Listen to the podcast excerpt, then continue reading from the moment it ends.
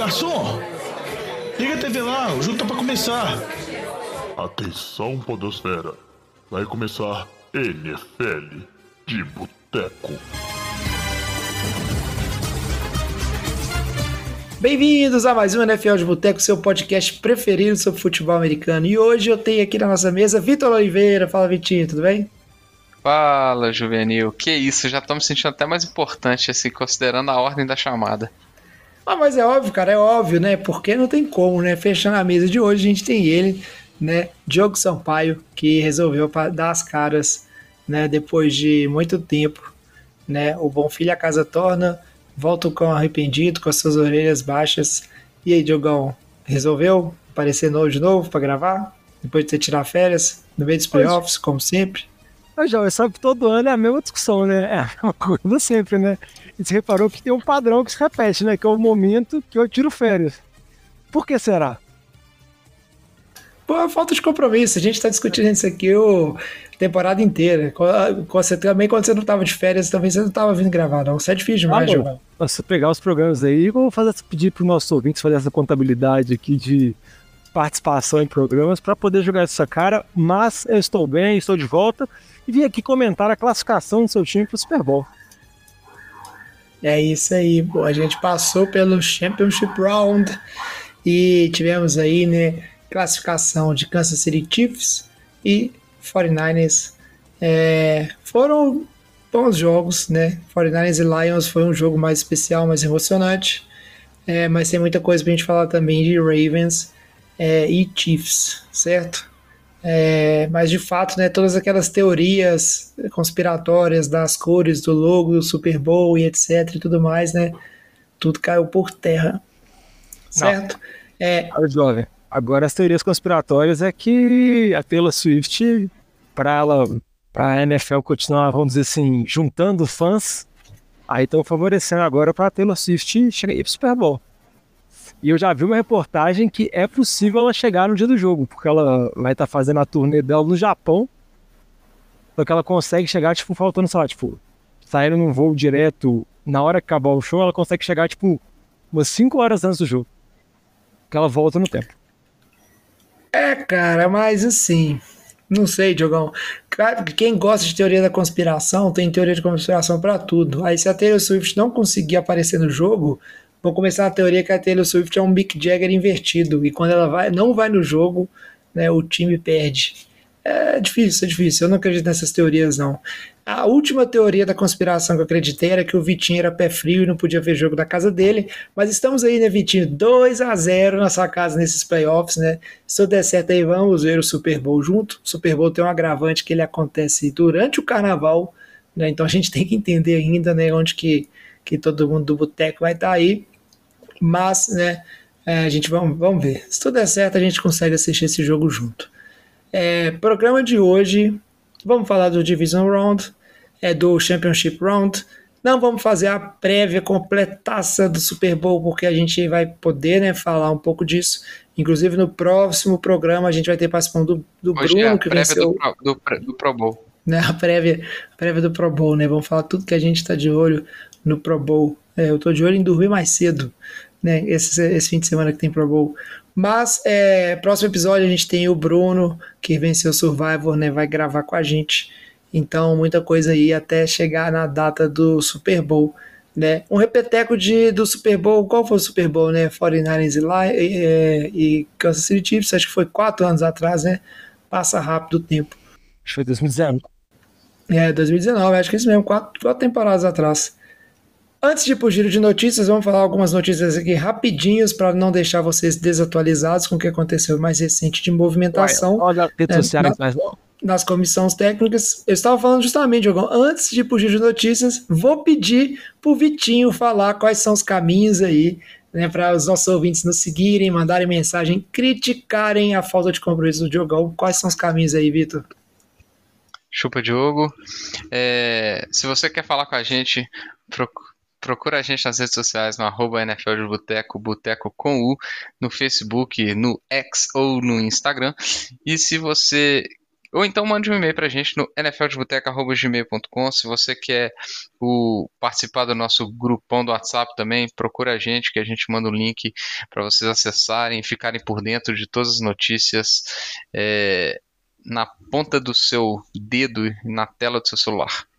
E antes de passar para as notícias aqui, ó, eu só queria fazer um pedido público de desculpas, mas não é para o jovem, porque ele não merece.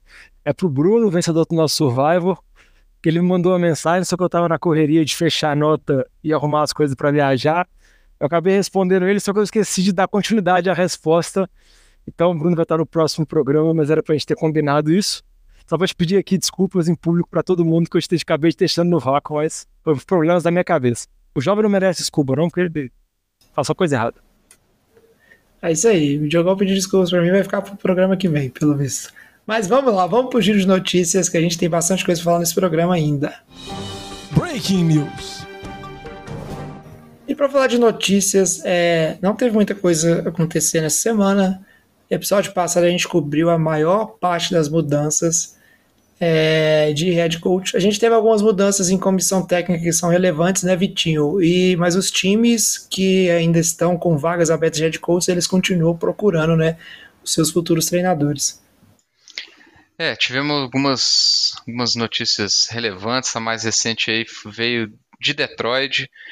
É, o Ben Johnson, que era um dos, dos coordenadores mais cotados aí para é, alguma das vagas de head coach que ainda são em abertos, né, de Seattle Seahawks ou de Washington Commanders, é, ele afirmou que fica em Detroit, então que ele não vai é, largar o seu time, o que, na minha opinião, é uma ótima notícia para a torcida de Detroit. É, e do outro lado, pensando no outro time é, derrotado aí nas, nas finais de conferência, o time de Baltimore, é, a comissão, o front office de, de Washington ficou em, em Baltimore para entrevistar os dois coordenadores, né, tanto é, o Todd Monken quanto o, o, outro que me fugiu o nome agora. Mas o Diogão, exatamente, obrigado, Diogo. É, então, essas são notícias envolvendo os dois, é, os dois é, os dois times derrotados aí, né? Normalmente essas notícias envolvendo a comissão técnica dos times que ainda estão na disputa, elas se pro, prolongam um pouquinho. É, e tivemos dois nomes aí famosos aí também mais conhecidos do, do nosso público, é, dos ouvintes, que também assinaram é, nessa semana. Um nome é o Arthur Smith, ex-head coach do Atlanta Falcons, assinou para ser o coordenador ofensivo é, do Pittsburgh Steelers, é, que por sinal está numa fase de, de, coordenador ofensivo maravilhosa. Eu não sei se, se vai melhorar muito, né, considerando o que foi o ataque de Atlanta cheio de armas jovens. É, não é, não achei muito promissora a contratação do Arthur Smith e que vai ter o para casa ali de tentar mais um aninho com o Kenny Pickett, de resolver o problema de entre, entre o backfield ali, entre Najee Harris e Jalen Warren, em, em pôr calma na cabeça do, do, do Pickens. Então vamos ver como que ele vai gerir esse, esse ataque jovem de Pittsburgh. E o outro nome, fala Diogo. Pittsburgh, parece que Pittsburgh também quer manter o Mason Rudolph, né? Eles ainda não fizeram nenhum pronunciamento com relação aos QBs, mas parece que quer manter o Rudolph que terminou como titular. Isso é verdade. É, Pittsburgh teve muitas lesões envolvendo seus quarterbacks nessa temporada, né, também. Então teve decisões, mas teve lesões também, né. Vamos ver o que, que, que eles vão decidir para o ano que vem. E o outro nome bastante conhecido também, o Kellen Moore, ex-offensive coordinator de Dallas, no último, nos últimos mais recentemente nos Chargers, é, assinou para ser o offensive coordinator do meu queridíssimo Philadelphia Eagles. É, não tô muito animado não, viu? Acho melhor do que o Brian Johnson, mas pensando nos últimos dois trabalhos do Kellen Moore, é, não sei se eu fico muito empolgado não, pensando no que aconteceu com os ataques de Dallas é, e, com, e dos Chargers. Dallas na, quando ele saiu e do Chargers quando ele chegou. Achei que o último ano é, dos Chargers do Justin Herbert achei que foi péssimo. É, e quando ele saiu de Dallas, o ataque deslanchou. Mas é, não é possível que vai ser pior do que o, o Brian Johnson, mas eu ainda tenho que estudar um pouquinho do, do Kellen Moore ali para ver um pouco do, das táticas utilizadas nos ataques por ele para ficar mais ou menos descrente, viu, tio? E uma curiosidade com relação ao Kellen Moore agora, o Kellen Moore ele foi entrevistado em 2021 para ser head coach de Filadélfia quando Filadélfia optou pelo Nick Sirianni. Então agora ele está retornando ao interesse antigo assim do front office para ser o coordenador ofensivo, igual o Vitinho comentou, a última temporada dele não foi tão boa e também a de Dallas também tem algumas críticas.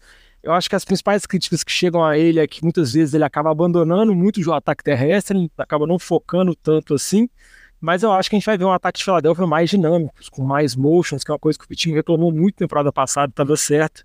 Eu acho que tem tudo para acontecer e a minha impressão, Vitinho, não sei se você, como torcedor de Filadélfia, enxerga dessa forma. Eu acho que essas mudanças que Filadélfia teve na comissão técnica foram mudanças escolhidas mais pelo general manager do que realmente pelo Siriane, assim, de trazer o Vic Fangio, de trazer o Kellen Moore, tipo assim, ô Siriane, a gente vai te dar mais uma chance, você vai ficar mais um ano, mas agora vai ser com as nossas escolhas, não vai ser mais, vamos dizer assim, com a sua trupe, com o seu grupo que você confia, para tentar dar uma mudada, assim, principalmente no final de temporada que desgringolou completamente, né?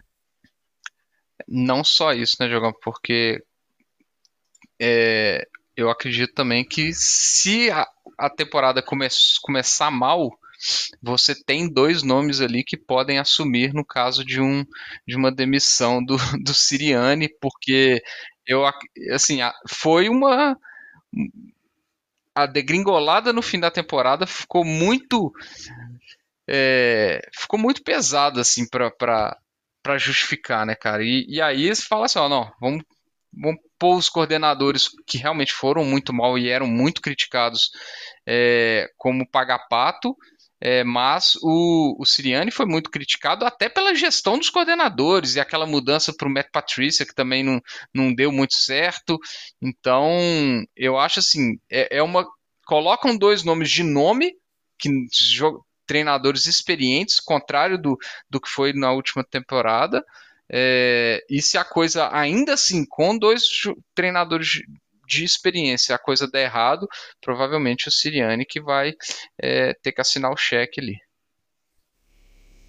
É isso aí, vamos aguardar, né? Essa questão de temporada nova, esperança nova com seus novos treinadores aí.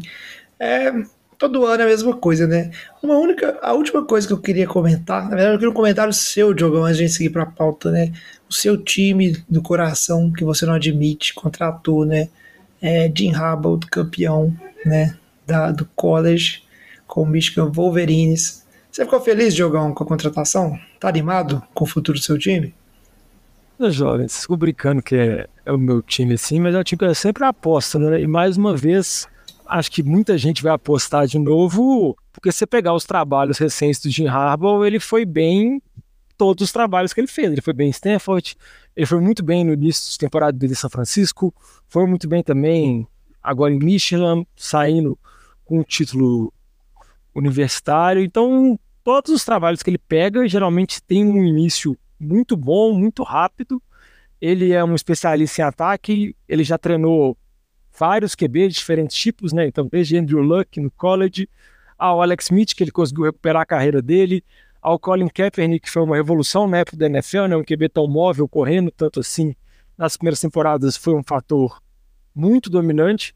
Eu acho que agora ele tem um baita QB na mão, que é o Justin Herbert, então eu imagino que o Chargers, como a gente sempre espera que tem muito potencial, o Jim Harbaugh vai conseguir alavancar todo esse potencial. Então é uma divisão muito competitiva, né, que tem Kansas City, que é o bicho-papão da AFC nos últimos anos, então vai ter que bater de frente com ele. Tem Denver com o Payton indo para a segunda temporada. O time de Las Vegas acho que está um pouco atrás, mas eu acho que é, um, que é uma decisão assim bem interessante. E eu acho que era um treinador que muitas vezes foi cortejado para voltar várias vezes à NFL.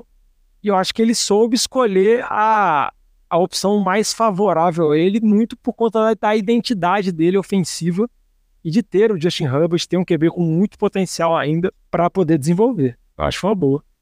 Belo comentário, Jogão. Isso porque não torce pro time, né? Imagine se torcesse. E só para deixar registrado aqui, ainda dois times estão sem treinadores, né? O Seattle Seahawks e o Washington Commanders, eles estão fazendo segundas entrevistas, então tem especulação do Aaron Glenn, que é o coordenador defensivo de Detroit, tem o Dan Quinn também, que se não me engano está fazendo entrevista, segunda entrevista com o Washington e também tem relações com o time de Seattle. Vamos ver o que vai acontecer com esses times ainda. Eles ainda estão assim, em definição, mas o que tudo indica, nenhum deles vai para ir para os treinadores assim mais pesados que a gente tinha nessa off-season que estavam procurando emprego, que era o Bill Belichick e também o Mike Vrabel, né? Nenhum deles é especulado para nenhum desses times. Vamos ver para que lado que eles vão, né? Se eles vão buscar algum, algum treinador, algum ex-funcionário com algum tipo de relação ou alguma mente ofensiva mais jovem. Vamos ver o que vai acontecer. É porque esses dois times, no momento, são duas grandes ciladas, né? Então, é, vai ser algum head coach aí que vai entrar para ter uma carreira curta, né? Ajeitar a casa mais ou menos para outro head coach melhor pegar. Beleza, bom demais. Vamos seguir aqui para a pauta principal. Né? A gente tem que falar um pouquinho né, do que aconteceu no, nos jogos, né? Valendo o campeonato de cada conferência. Ô Fábio Júnior, traz aquela porçãozinha de batata frita e uma cerveja gelada para nós. E vamos começar falando pela IFC, questões alfabéticas, a gente praticamente sempre começa pela IFC antes da NFC, mas nesse caso também o jogo da IFC ele aconteceu primeiro, né? Ele foi o jogo de, é, de domingo, 5 horas da tarde, Chiefs e Ravens, segundo jogo do Chiefs fora de casa nos playoffs, Ravens seed 1, né? Ravens que vinha muito é muito badalado. Se for olhar os três últimos jogos do Ravens, né? Além de ter o Lamar Jackson, que provavelmente vai ser eleito MVP, né? É, os três últimos jogos do Ravens foram vitórias, é, vitórias contundentes. Se você tipo, tirar o, o, último jogo da rodada, né? Vamos falar de jogos mais relevantes, mas se você tirar o último jogo da temporada regular, onde o time poupa jogadores, né? O time titular vinha de vitórias contundentes mas aí a gente viu um jogo bem travado, é, muito cheio de erros, principalmente pela parte do Ravens, e que o Chiefs está aí vencendo, né, venceu 17 a 10 e carimbou né, mais uma ida ao Super Bowl, a quarta ida ao Super Bowl desde que o, o Mahomes né, assumiu como titular desse time. Complicado, né, cara? Quem chega sempre ganha muito, não tem jeito. E aí, o que, que vocês acharam desse jogo? Ah, João, é o que você você comentou, né? Um jogo que teve placar muito baixo. Kansas City começou com um ataque muito interessante, né? Conseguiu fazer dois TDs nas duas primeiras campanhas, com campanhas longas, com Mahomes no início do jogo ele estava praticamente perfeito, tinha errado um ou dois passes só, o Travis Kelsey responsável por algumas recepções muito importantes, né? O Kelsey teve um, um ótimo jogo, foi perfeito, 11 de 11 para 116 jardas e um TD. Ele teve uma recepção absurda, se não me engano, na, na segunda campanha e tipo, tá tendo uns playoffs bem melhor do que teve a temporada regular, mas o ataque de Kansas City ainda teve dificuldade. A gente não pode negar isso e ver só flores, ver só coisas magníficas de como o time tenha dado uma grande reviravolta na temporada regular, porque o time ficou zerado no segundo tempo, né? O time conseguiu abrir 17 pontos no, no primeiro tempo, mas o motivo principal da vitória se dá à defesa de Kansas City. Óbvio que o Mahomes foi muito importante, como eu falei, conseguiu conduzir duas campanhas muito boas, conseguiu conduzir aquele, deu aquele passe lá para o MVS no final para fechar o jogo, conseguir a primeira descida e, e selar a vitória. Mas o time não pode ficar zerado assim. A gente pode falar que Baltimore deu vários tiros no próprio pé, desperdiçou várias oportunidades, também mérito defensivo de Kansas City, mas o ataque ainda deixa um pouco de, de preocupação, né? Acho que o ataque melhorou um pouco com relação ao que a gente teve na temporada regular, muito do porque agora o ataque tá focado, o ataque aéreo está focado claramente no Rice e no Kelsey, então basicamente todas as outras armas que eram armas ruins, como Sky Moore, o Tooney, praticamente não participam mais, então o ataque é focado nos dois e no Isaiah Pacheco, e num plano de jogo mais conservador assim, passes curtos, o Mahomes, nesse jogo, ele não correu tanto, mas em outros jogos já estava improvisando bem, e o Pacheco tentando correr. Mas é um time ainda baseado principalmente na defesa. A defesa é uma defesa muito boa que conseguiu trazer muitos problemas para Baltimore, mas a gente pode também falar dos problemas de Baltimore, né, E das críticas ao ataque desse jogo. Não, foi um ataque que a gente não conseguiu reconhecer em relação ao que foi o ataque de Baltimore no, no resto da temporada, né? É um ataque que correu zero com a bola, pensando que foi um jogo parelho, né, durante muito tempo.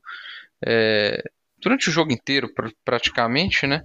É, foram seis carregadas pelos running backs, né? E acho que isso que ficou uma, uma grande dúvida do porquê Baltimore resolveu alterar tanto o plano de jogo em relação ao que funcionou é, na temporada inteira, né? Você tinha jogos que, que Baltimore corria é, 200 jardas, 250 jardas é, terrestres totais. Esse jogo foram 75 jardas praticamente. Meu 70, muito. 70, e o Lamar com 55 jardas terrestres. Então, é, sim, realmente não, a utilização do Gus Edwards e do Jeremy Hill foi praticamente zero em relação ao tanto que esse time corria com a bola. Eram 30 carregadas por, por partida, 25 carregadas por partida, e esse jogo foi realmente bem atípico, né? E aí você pega o jogo, o jogo aéreo, você colocou o Lamar passando a bola 37 vezes, é, por mais que ele estava passando bem na, ao longo da temporada, é, isso foi muito atípico do que ele estava do que ele estava do que ele estava é, tentando nas últimas partidas. É, assim, ele teve dois jogos na temporada regular que ele, que ele passou a bola mais vezes do que esse jogo. Um foi aquele 37 a 31 é, contra o Rams, que foi para um overtime, que foi, eu acho que, uma grande surpresa aquele jogo, inclusive, e aí ele passou a bola 43 vezes, e o outro foi aquele jogo de Pittsburgh que eles também perderam, ou seja, foram dois jogos que, que Baltimore acabou é, um acabou perdendo, o outro foi no overtime, quase, quase perdeu também. Fora isso, esse foi o jogo que foi um jogo de placar baixíssimo também, 10 a 17, que o Lamar passou a bola pra caramba, teve um aproveitamento péssimo, foi abaixo de 60% de aproveitamento, e foi um jogo que o único alvo que funcionou foi o Zay Flowers, né? O Zay Flowers estava jogando muito bem até é, o fumble que foi bem custoso para o time. Mas o plano de jogo em si é bastante questionável nesse aspecto, né, Diogo? Ah, é, é muito, muito questionável, como você falou. Em nenhum momento teve uma diferença assim. E parece que o time abriu mão, entrou, sei lá, em, em modo desespero. Acho que muito foi por conta da dificuldade que a defesa de Kansas City colocou, mas mesmo apesar disso tudo, né, a gente pode listar oportunidades desperdiçadas por Baltimore no segundo tempo, né, igual o Vitinho comentou, do lance do Zay Flowers, do fumble dele na linha de gol, que vale a pena destacar, que foi uma ótima jogada também do Snead, né, que é um dos melhores corners da NFL, um dos responsáveis pela defesa de Kansas City ter jogado tão bem nessa temporada, né, o principal jogador da secundária, ele conseguiu forçar esse fumble na linha de gol, por mais que o Zay Flowers fez uma jogada que pelo menos tipo assim, na opinião do Bill Belichick, ele sempre costuma dizer isso, né? Que falar para os jogadores dele, nunca forcem essa jogada na linha do gol, a não ser que seja uma coisa extremamente necessária, a última jogada do jogo e tudo mais, porque sempre tem a possibilidade de, de dar ruim. Então, isso era um lance que, se, por exemplo, se fosse o tio Bill no comando de Baltimore, provavelmente o Zay Flowers ia para a casinha do cachorro, como o pessoal costuma brincar. E além disso, também teve a interceptação do Lamar Jackson, que muitos torcedores do Baltimore reclamam de alguma interferência na jogada e tudo mais, que eu acho que não teve, mas não teve cabimento o Lamar Jackson forçar um passe naquela jogada. Tinham três jogadores cobrindo o jogador de Baltimore, então era praticamente impossível aquilo dar certo. E Kansas City conseguiu ter a oportunidade de conseguir forçar a interceptação, não dropou, conseguiu pegar e, vamos dizer assim, teve mais um turnover, mas acho que fica, vamos dizer assim, essa pecha pro Lamar de mais uma derrota em pós-temporada. Se não me engano, ele tem 2-4 em pós-temporada, então ele tem uma campanha bem ruim em pós-temporada. Ele está indo para o segundo MVP dele. Tem muitas vitórias em temporada regular, mas falta ainda ele conseguir algo na pós-temporada. E Kansas City, mesmo ao trancos e barrancos, mesmo claramente não tendo um ataque explosivo igual teve em outras temporadas, então nem tá falando de temporadas com o Tarek Hill, na temporada passada mesmo o ataque Kansas City era bem mais explosivo. Kansas City tem essas limitações, consegue chegar ao Super Bowl. Tem uma defesa muito forte, uma defesa top, e tem o Patrick Mahomes, que é o melhor QB da liga, então ele não vai entregar a bola, ele vai precisar resolver uma ou duas jogadas, ele vai resolver, e o time vai conseguir. Mas é ainda foi suando mesmo, porque teve muita dificuldade que contra esse time de Baltimore. E vale a pena destacar só que a defesa de Baltimore jogou bem, né? A defesa de Baltimore conseguiu, tirando as duas primeiras campanhas, conseguiu segurar muito bem esse ataque de Kansas City durante a maior parte do jogo. É, cara, é muito desequilíbrio emocional também, né? Acho que quando o Baltimore se viu atrás do placar por um grande período, né? Como vocês bem destacaram assim, né? Os Chiefs eles não marcaram nenhum ponto é, na segunda metade do jogo e parecia que o momento do jogo ia virar a favor de Baltimore. Mas aí a gente teve esses lances, né?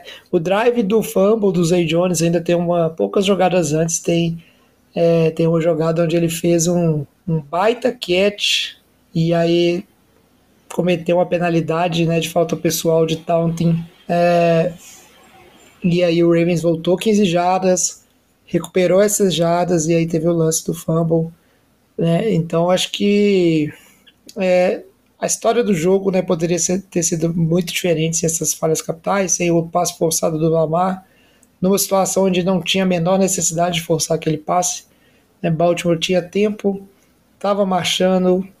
É, se eu não me engano, inclusive era uma segunda descida, né, aquele, que, que foi esse, a interceptação dele, mas é isso. O jogo foi emocionante, foi legal de assistir, né? Ele foi um jogo travado, mas teve esses momentos emocionantes, não parecia que Baltimore ia chegar, mas é um jogo que ficou marcado, né, por baixa pontuação, baixa produção do, de ambos os ataques, mas principalmente, né, com os erros capitais do time de Baltimore. Resultado é que o Chiefs, como eu disse, vai mais uma vez para o Super Bowl, né? E para o Ravens fica esse sentimento aí, né, de mais uma temporada onde o time joga bem, e morre na praia e parece que falta um algo a mais, né, para esse time conseguir é, realmente vencer e ser contundente, né. É, vale combinar que o jogo contra os Texans, a gente volta no jogo anterior, foi um jogo que o primeiro tempo ainda foi muito travado, né, não, não andou, né, então não é que, poxa, Baltimore jogou muito e tudo, né, depois Houston cometeu os erros e aí esse ataque de, dos Ravens destravou, né, e agora a gente espera para ver o que, que, que, que vai ser desse Super Bowl. Mais algum comentário, mais alguma coisa vocês, querem, vocês queiram falar sobre esse jogo, sobre essas equipes?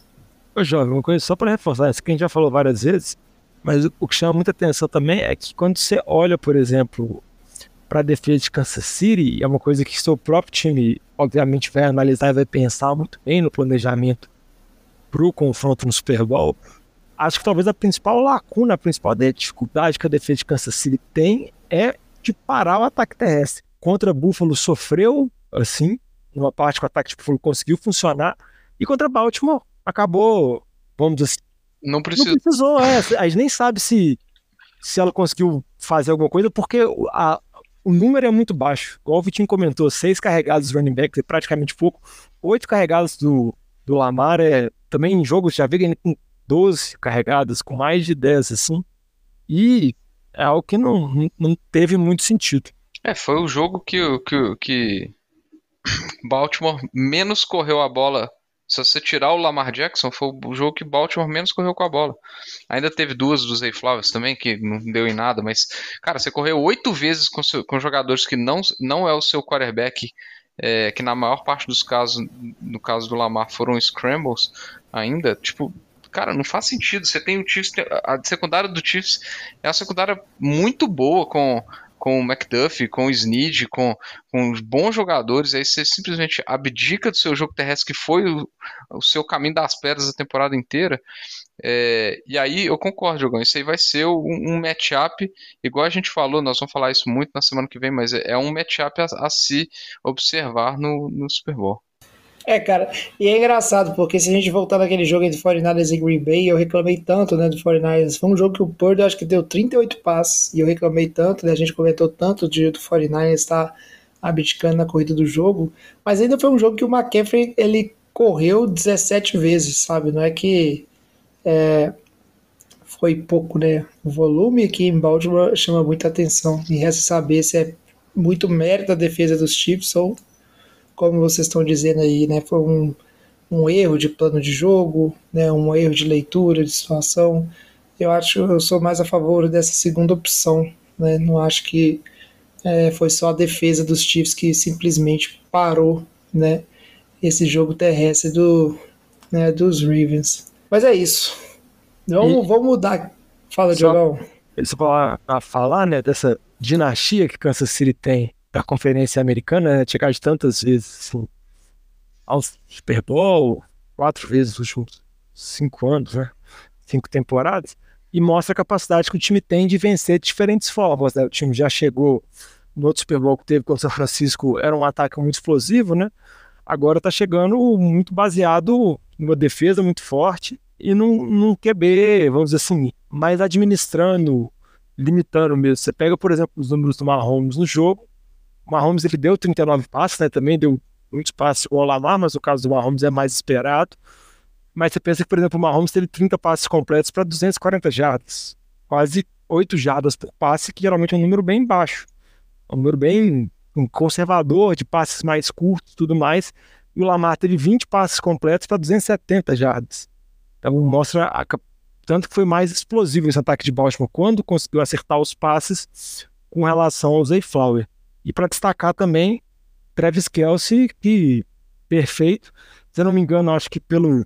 Esqueci a estatística agora, qual site que era, mas eles estipularam quatro recepções a mais do que o esperado.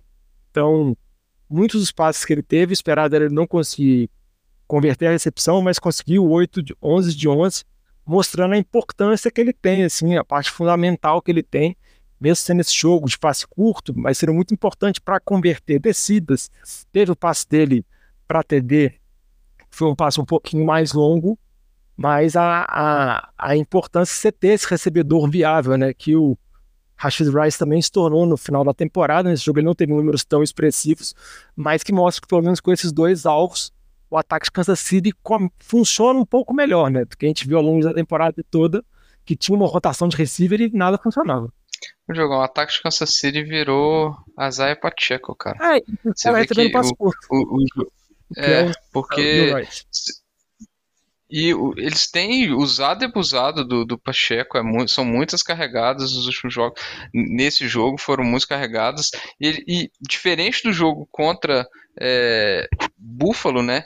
O, Bills dominou o tempo no relógio, né? Foram 30, e- 37 minutos e meio contra 22 minutos e meio. Muito por essa questão que você falou também da explosão é, dos, de passe do Lamar, mas porque o jogo terrestre um funcionou muito bem e o outro não funcionou muito bem assim, não porque não foram muitas, é, nem em termos de média, nem, nem foi tão bem assim o Pacheco, mas você cansa uma defesa, você tira, você tira a, a você põe a defesa do de Baltimore o tempo inteiro no jogo. é, E você frustra o ataque, o ataque tem poucas oportunidades. Aí ele Isso. precisa resolver tudo em uma jogada, Exatamente. aí vai dando desespero. Exatamente. É isso aí. Vamos seguir então, né, para o nosso próximo bloco e falar, né, da outra final de conferência, né, na NFC. Esse assunto é bom, hein? Merece mais uma cerveja. E aí, para falar da final da NFC, Lions e 49ers, né, o duelo de pai e filho, eu contra o Bento, Bento contra mim, aquele pequeno traidor, né, mas como aqui se faz, aqui se paga, né, 49ers venceu 34-31, a grande verdade, né, o Vitinho não é pé frio, mas o Diogão é, o Diogão estava assistindo o jogo com a gente, resolveu ir embora no intervalo, quase que eu fui embora com o Diogão de raiva, peguei o Uber, vai me dar carona para casa, mas aí os meninos insistiram para eu ficar, vai ter pizza. E tudo mais, e né, fomos agraciados com essa vitória é, dos 49ers de virada, maior é, virada, né, tipo, esse maior déficit que um time conseguiu virar na história do campeonato, né, do, do NFC Championship Game. É, e mais uma virada dos 49ers, né? Passou aperto contra o Green Bay, precisou correr atrás, virar o placar. E agora, novamente, contra Detroit Lions, né? O 49ers começou o jogo cavando né, o próprio, próprio buraco, mas arrumou um jeito de sair no segundo quarto. E fica né, o grande medo, a gente vai falar mais desse jogo. Oi? Segundo tempo. Segundo tempo, O exatamente. também tava tomando espanco também. É, segundo tempo. Não, o primeiro tempo foi um espanco. E aí fica aquela ansiedade dentro do coração do torcedorzinho do 49ers. Se, se o time continuar dessa maneira, né? Será o Chiefs não é um time que vai dar chance né, da gente sair desse buraco. Mas ao contrário do jogo contra o Green Bay, a história foi um pouquinho diferente. É um jogo onde o 49 estava jogando bem, estava correndo, estava distribuindo bem a bola, mas é, a defesa do 49ers começou apanhando igual criança do ataque do Lions e precisou do halftime de vários ajustes, né? A diferença é brutal, são dois tempos praticamente é, invertidos, né? Primeiro tempo, marcou, Lions marcaram 24 pontos, 49ers 7. Segundo tempo, os Lions marcaram 7 pontos e o 49ers 27. E daí vem o placar de 34 a 31. Mas vamos falar um pouquinho desse jogo, né? É, é um jogo que ele foi polêmico, não pela arbitragem, né? As finais de conferências até que elas não tiveram tanta polêmica de arbitragem. Teve uma coisa e outra pro Chiefs, porque sempre vai ter, mas nada que interferisse no resultado final do jogo de maneira gritante. Tem sim, Diogão, que você tá rindo, cara. Você, você, não, você não viu o jogo, pô, você chegou atrasado. Mas teve sim. E. Jovem, não teve mais porque eles não estavam nem mostrando o replay não da mostrava, velho. ofensiva. Não mostrava replay, holding pra todo lado, não tinha nada, cara. Tipo assim, não, não, corta, corta. É, foi duro, cara, foi duro. E ainda assim teve, teve algumas jogadinhas. Mas teve marcações corretas também. Mas esse é o jogo passado, vamos falar desse. E aí, mas esse jogo foi marcado por polêmicas não de arbitragem, mas polêmicas de game management, né? Principalmente pelo lado dos Lions é, e do Dan Campbell, né? Tão comentado, grandes chances aí de ser o head coach do ano, mas ele cometeu erro- erros que ele admitiu até parcialmente. Ele assumiu o erro só numa decisão dele, né? E, e olhe lá. Mas muito questionado. E, e é isso. Comenta aí pra gente, Vitinho. Não, eu- tem muita coisa que eu quero comentar desse jogo, mas vamos, vamos para as decisões do, do Dan Campbell, então, que é, que é o que é o que você quer bater, né, jovem? Você quer agradecer, né? Porque foi ele que jogou a corda pro seu time sair do buraco. É aí. Obrigado, É, Campbell. então, vamos vamos lá, eu, na, na minha concepção aqui foram três decisões questionáveis dela. Tem uma pra mim que, que a última ela é inafiançável, vou falar assim. É, a primeira que pra mim não faz sentido. É, você tá no, no final ali do primeiro tempo, é, ganhando por 14 pontos é, e faltando 10 segundos no relógio, quarta para quarta pro gol na linha de 3, você toma a decisão de chutar um field goal. Coloca o jogo em três posses, 17 pontos, vai para o intervalo com uma larga vantagem, retorna do intervalo, você toma um TD, não, você toma um field goal é, e você tem a posse de bola no meio do segundo, do terceiro quarto, você tem uma situação idêntica que você teve praticamente, você está na quarta para dois na linha de gol, é, e em vez de essa eu não sei se estava agora tô na estava na linha de gol, acho que não estava não. Essa é uma quarta para para dois e você é, opta em, em arriscar. Você- ou seja, você não está nem na linha de gol, mas você opta por você, você opta por, por arriscar é, em vez de colocar, voltar a uma situação de três posses de bola com no meio do terceiro quarto. Então é, são duas situações muito iguais para você tomar uma decisão mais agressiva no momento anterior do jogo. Isso para mim não mais agressiva no momento posterior do jogo. Isso para mim não faz o menor sentido. Posso só, eu, eu também eu concordo com boa parte que você falou, mas posso só apontar uma coisa que difere as duas, que pode ajudar a tentar explicar a decisão dele? Por favor. Porque muito dos, dos analytics, ou dos, quem é muito favorável à, à quarta descida, eles são muito favoráveis, principalmente em situação de quarta para o gol, assim, próximo da, da end zone, porque se você não conseguir, o outro time obrigatoriamente vai começar praticamente com as costas na parede, numa situação que é muito desconfortável e que muitas vezes gera green out ou possibilidade de safety e tudo mais. E no caso do final do Sim. primeiro tempo, como era a última jogada do primeiro tempo, não, não começaria naquela posição.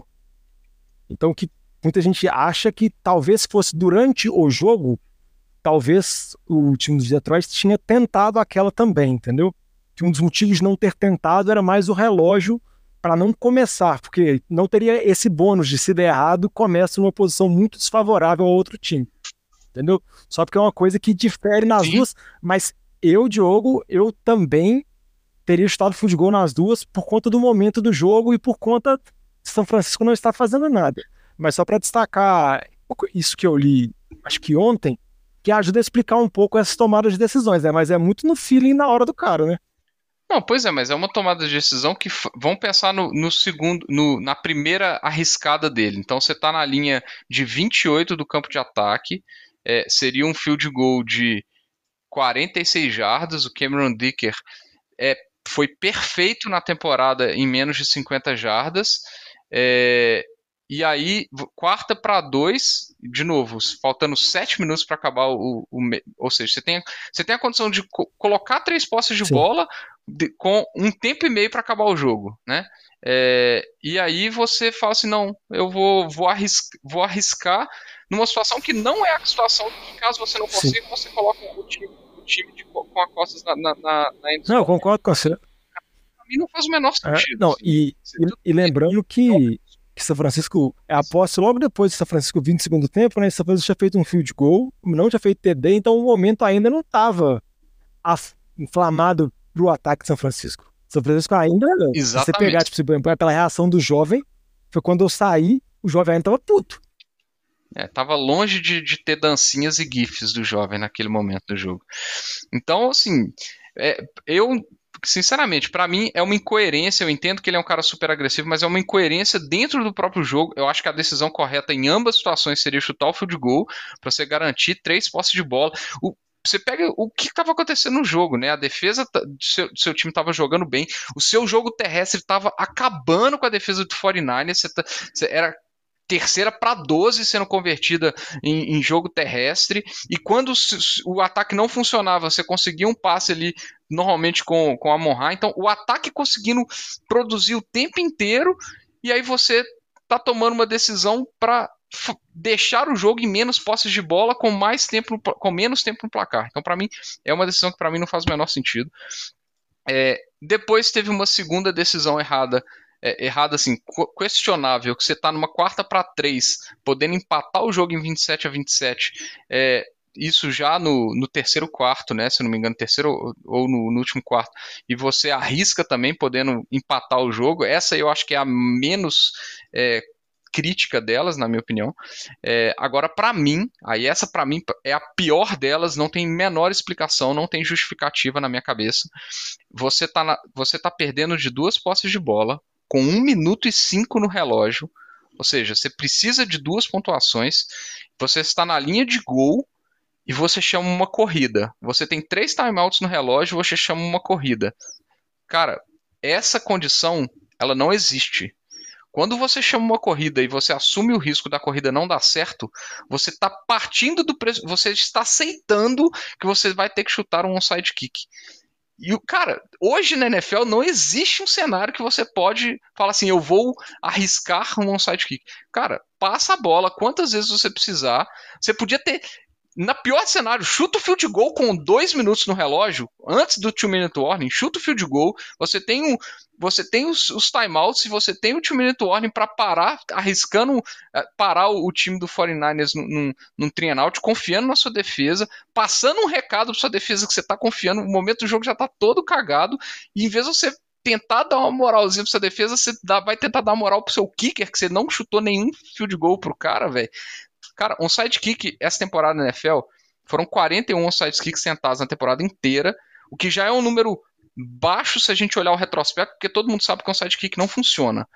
E dos 41, dois foram recuperados. Aí você toma uma decisão totalmente sem cabimento, numa terceira para dois, faltando um minuto no relógio. Você precisa dos seus três timeouts para parar o relógio na posse dos Chiefs e você chama a corrida. Essa para mim foi a pior decisão. É, essa para mim não tem desculpa. É, você pode falar o que for. É, é, para mim é onde o, foi o pior erro do Dan Campbell.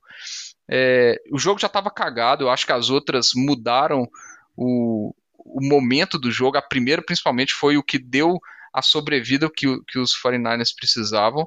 Mas essa, essa última, em termos lógicos, para mim foi a mais bizarra. Acho que ele já estava todo tiltado mesmo e num, em cima do, do, da entregada que o time Sabe deu. que a impressão dessa última que eu tenho é aqueles overthinking do cara pensar demais, tipo assim, ah, eles nunca vão esperar que eu vá fazer uma corrida por causa disso, então eu vou tentar uma corrida, sendo que não tem lógica você tentar a corrida.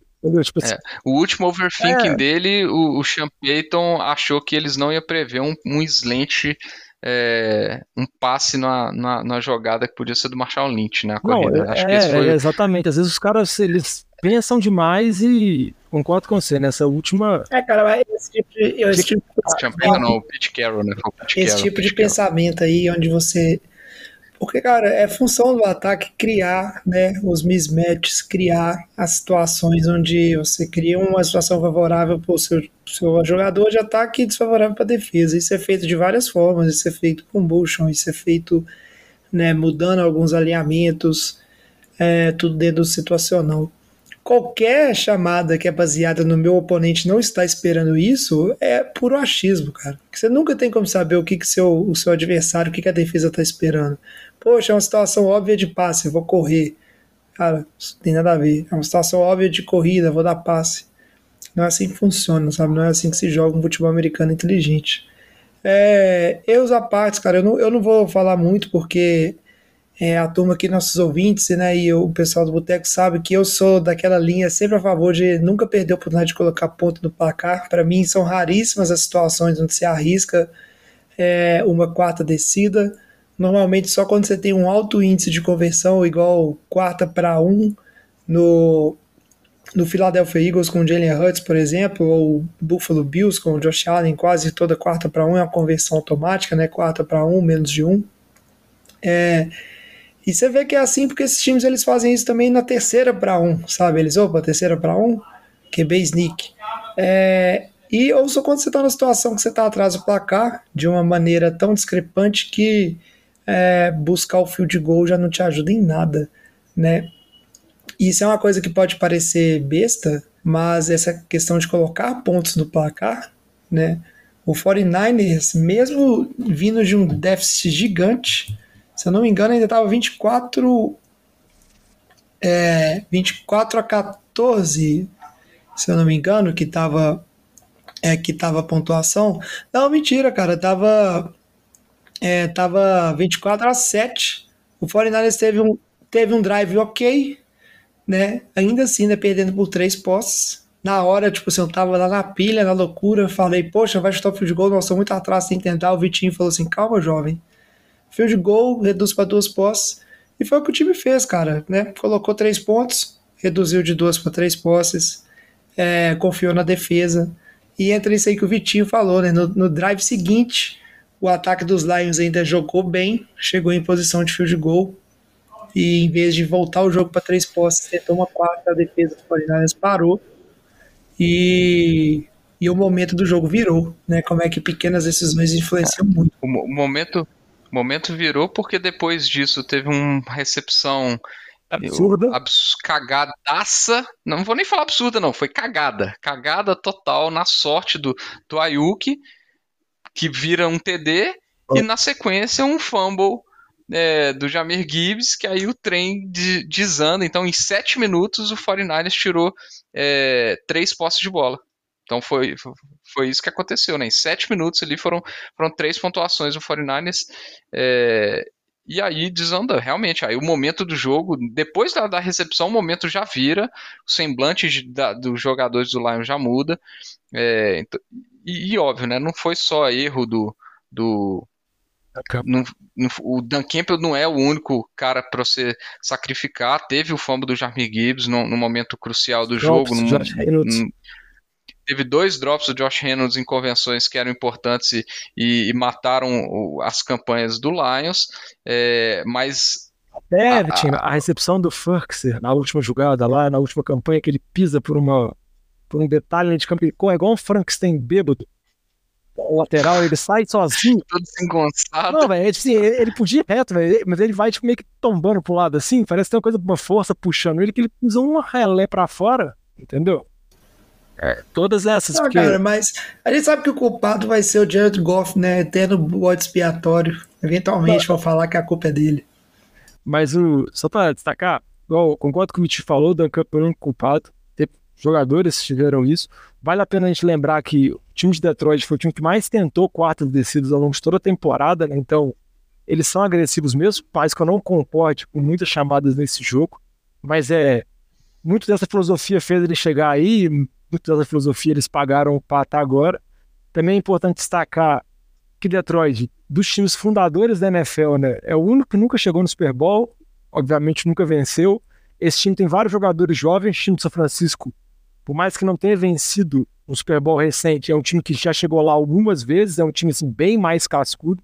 E claramente, tendo essa mudança desse momento, jogando fora de casa, isso pesou, não dá para falar que não pesou. E, e é para poder destacar as situações. E também comentar o fato de que todas as campanhas que São Francisco teve no segundo tempo, São Francisco pontuou. São Francisco teve cinco drives, foram três TDs e dois field goals. A defesa de Detroit, que vinha jogando muito bem no primeiro tempo, mas que a gente possa criticar o ataque de São Francisco e tudo mais, ela não conseguiu parar o ataque de São Francisco. Ela foi completamente atropelada, né?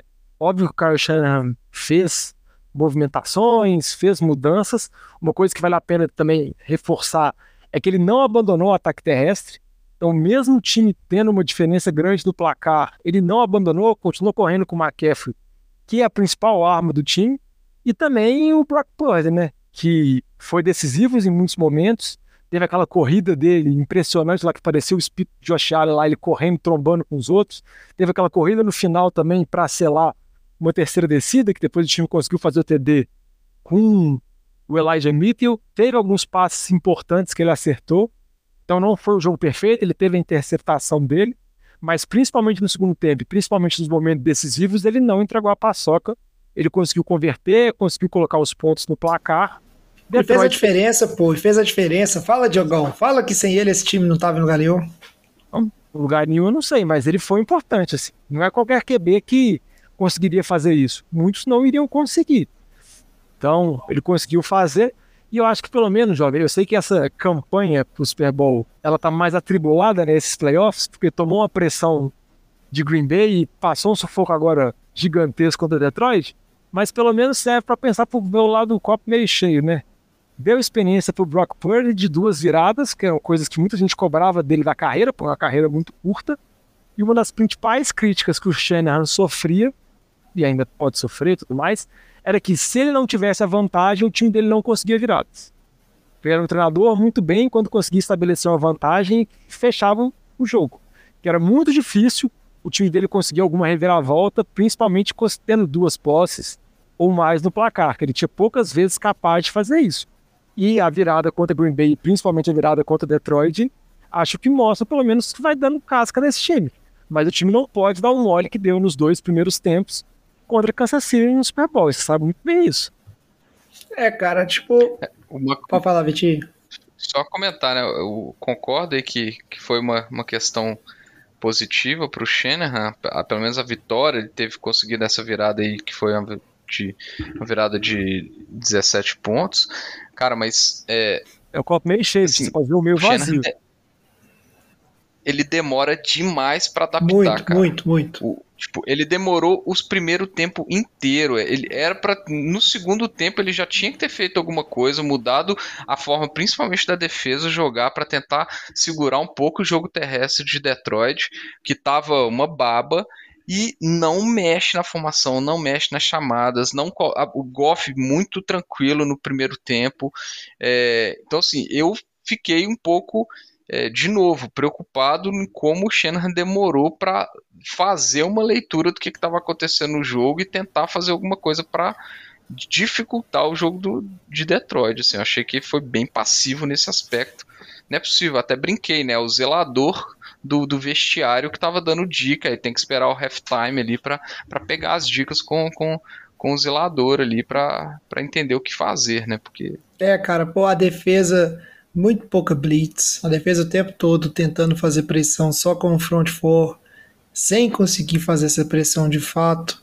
É uma pressão frágil que quando o Nick Bolsa chegava, é, chegava com espaço para o Goff escapar ou se ajustar no pocket. A gente sabe que isso aí quando o Mahomes pesa demais. É, falta de disciplina, sabe, nas, nas linhas de tackle, contenção lateral, a gente viu muito isso, cara. Você pega o primeiro TD. É, cara. Você pega o primeiro TD do, do Smith, é Smith que ele chama? É, o receiver número 9 dos, dos Lions. Cara, Javante Williams. Williams, isso, Javante Williams. Primeiro TD dele, cara, que é uma corrida, um reverse. mas é um, é um show de bizarrice da defesa, todo mundo sendo bloqueado, às vezes dois jogadores sendo bloqueados por só um jogador do, é, do Lions. É o Jameson. É o Jameson Williams. Já volta é o running Isso, back. Jameson dos Williams. Obrigado, Vitinho. E, cara, falta, tipo assim, de vontade, falta de tackle. E coisa que você tem que, às vezes, ajuda a defesa, cara. Às vezes você chamando uma blitz, onde você tira um pouco de responsabilidade do linebacker de fazer todas as leituras, você fala, cara, você vai atacar esse gap, fazer uma blitz. Se for corrida, você já tá fechando ele. Né? Se não for, você vai fazer pressão. A defesa precisa de entrar em ritmo também. A defesa do 49ers tem me preocupado muito nesses últimos jogos. Não consegue fazer pressão no QB. É mais um jogo com os linebackers jogando muito distantes da linha, cara. Você não vê a defesa do 49ers nem é, ficar é, mascarando uma blitz. É tão pouca blitz que acontece que o- os jogadores nem se aproximam da linha para fingir que vai ter uma blitz ou não. É, muita distância dos linebackers, né? O Lions é, abusou não só do jogo corrido, e aí a linha do Lions chegando com facilidade para bloquear no segundo nível, a quantidade de tackle em running back que a secundária do 49ers teve que fazer, né? Foi muito além do que que é admissível num, num jogo de NFL, para uma defesa de NFL, e muito passezinho underneath, né? Muita rota ali com recepção na frente dos linebackers, né? Porque estavam jogando com a profundidade muito grande. A defesa jogando muito na pressão do front four e o resto parece que tentando simplesmente evitar uma big play, né? Aquele conceito de defesa onde você é, não toma a big play, torce para na red zone você é, com um campo menor você conseguir parar o adversário e limitar a pontuação dele, cara. Então isso é muito preocupante. Oi. É preocupante porque se você pegar Kansas City, Kansas City não é um time que está fazendo muita big play. Então é um time que não vai trabalhar com big play. E o Pacheco vai correr pro lado da linha lá que tá o Chase Young, muito porque do outro lado tem o Nick Bossa, né? E ninguém vai correr pro lado que tem o Nick Bossa, porque não é doido. E é um ponto que Green Bay conseguiu correr bem. Detroit conseguiu correr muito bem no primeiro tempo, né? Igual a gente comentou no bloco passado, falando de São Francisco. O ataque de Kansas City passa muito pela Zaya Pacheco hoje.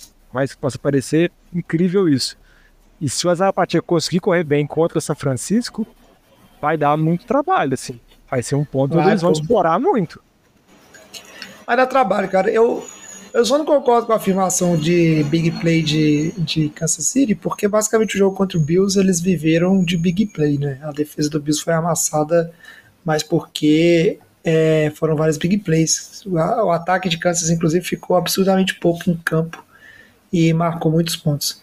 É, mas assim, a defesa é o ponto preocupante. Acho muito válido isso aí que você falou, Diogão. Não vou me delongar muito a respeito da experiência, né? Algumas experiências na NFL você só consegue passando pela situação, né? Experiência em jogos de playoffs, só chegando nos playoffs e jogando, experiência em virar jogos, né? Tá, na, em, tá em situação de pouca. É, que você tá atrás do placar e conseguir virar também, você precisa passar por isso, né? E o Purdy, ele é novo, é, né? Então, cara, que ele passar por essas experiências vai ajudar a desenvolver, é, desenvolver ele. Entre erros e acertos, ele mais acertou do que errou nesse jogo. E eu acho ainda, né, que o play calling do 49 está aquém. É, foi melhor do que o do Green Bay? Foi. Mas é, nesse jogo, novamente, repetidas vezes, a gente viu o 49 em situação de terceira para longa, tá? É, e são situações muito complicadas. Você quer tirar né, o, o seu quarterback dessa situação. Mesmo se você tem um Mahomes, você quer tirar ele da situação de terceira para longa. Né? Isso não é ideal para ninguém. Mas vamos ver, o time do Lions sai de cabeça erguida, foi uma puta temporada, né?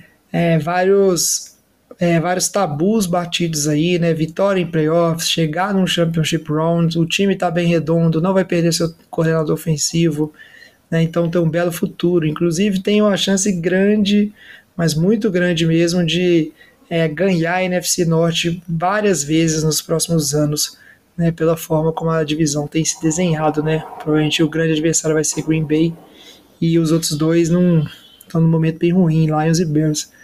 Fora chegar mais uma final de conferência, vamos ver se essa aí vai dar para levar. Mas vai ser um jogo bem interessante, né? A gente vai falar mais dele no próximo programa, a gente vai fazer um preview maior falando do né, de confrontos chaves, como o Vitinho já comentou, né? A questão do jogo corrido, né? Do do 49ers funcionar em cima dos Chiefs, né, e vice-versa. É, então a gente vai entrar nesses detalhes no próximo episódio, tudo dando certo com a presença do Bruno, é, nosso ouvinte aí, né, falando com a gente, certo? É, só mais um ponto antes da gente encerrar, rapidinho aqui. Vocês querem comentar alguma coisa do Pro Bowl? Não, jovem. É isso aí. Ninguém quer comentar. Eu, pa eu passo. Vamos, vamos focar no Senior Bowl esse final de semana aí. tá É isso bem. aí. Ninguém quer comentar do Pro Bowl aqui no Boteco, mas se você gosta, assista. A gente talvez vê os highlights. Eu vou aproveitar, né? A gente, eu, vou, eu vou aproveitar para dormir cedo e descansar. Semana, na semana seguinte a gente tem o Super Bowl. O NFL tá de volta, o NFL de Boteco tá de volta para fazer a prévia. É, e a gente vai estar junto aqui. Beleza? Antes de encerrar, né, vou perdoar o Diogão, eu vou chamar Diogão, fala pra gente quais são os caminhos aí que nossos ouvintes podem fazer para mandar mensagem pra gente. Diogão, seguiu o NFL de Boteco? Pode procurar as redes sociais, NFL de Boteco, Boteco com U, que é o jeito certo, jeito mineiro de se inscrever. Pode ir lá no Facebook, no Twitter, barra X, principalmente no Instagram, mandar um direct pra gente. Ver também lá o grupo, o grupão do WhatsApp também, que está extremamente movimentado, assim, milhares e milhares de mensagens durante os jogos. Você pode, então, se está vendo o jogo sozinho, quiser compartilhar, comentar, discutir, pode entrar lá no grupão de WhatsApp sempre com respeito, podendo discordar dos colegas, podendo dar opiniões polêmicas, pode mandar lá, então dá uma olhada lá. E se quiser mandar uma mensagem pra gente, o nfldeboteco.gmail.com. É isso aí, Diogão. Muito obrigado. Muito obrigado, Vitinho, também. Muito obrigado aos nossos ouvintes. A gente vai ficando por aqui, né? Voltamos semana que vem fazendo a prévia. Traz a saideira, passa a conta, fecha a régua. E fecha a conta, passa a régua. E até programa que vem. Valeu! Valeu! Valeu. É muita emoção.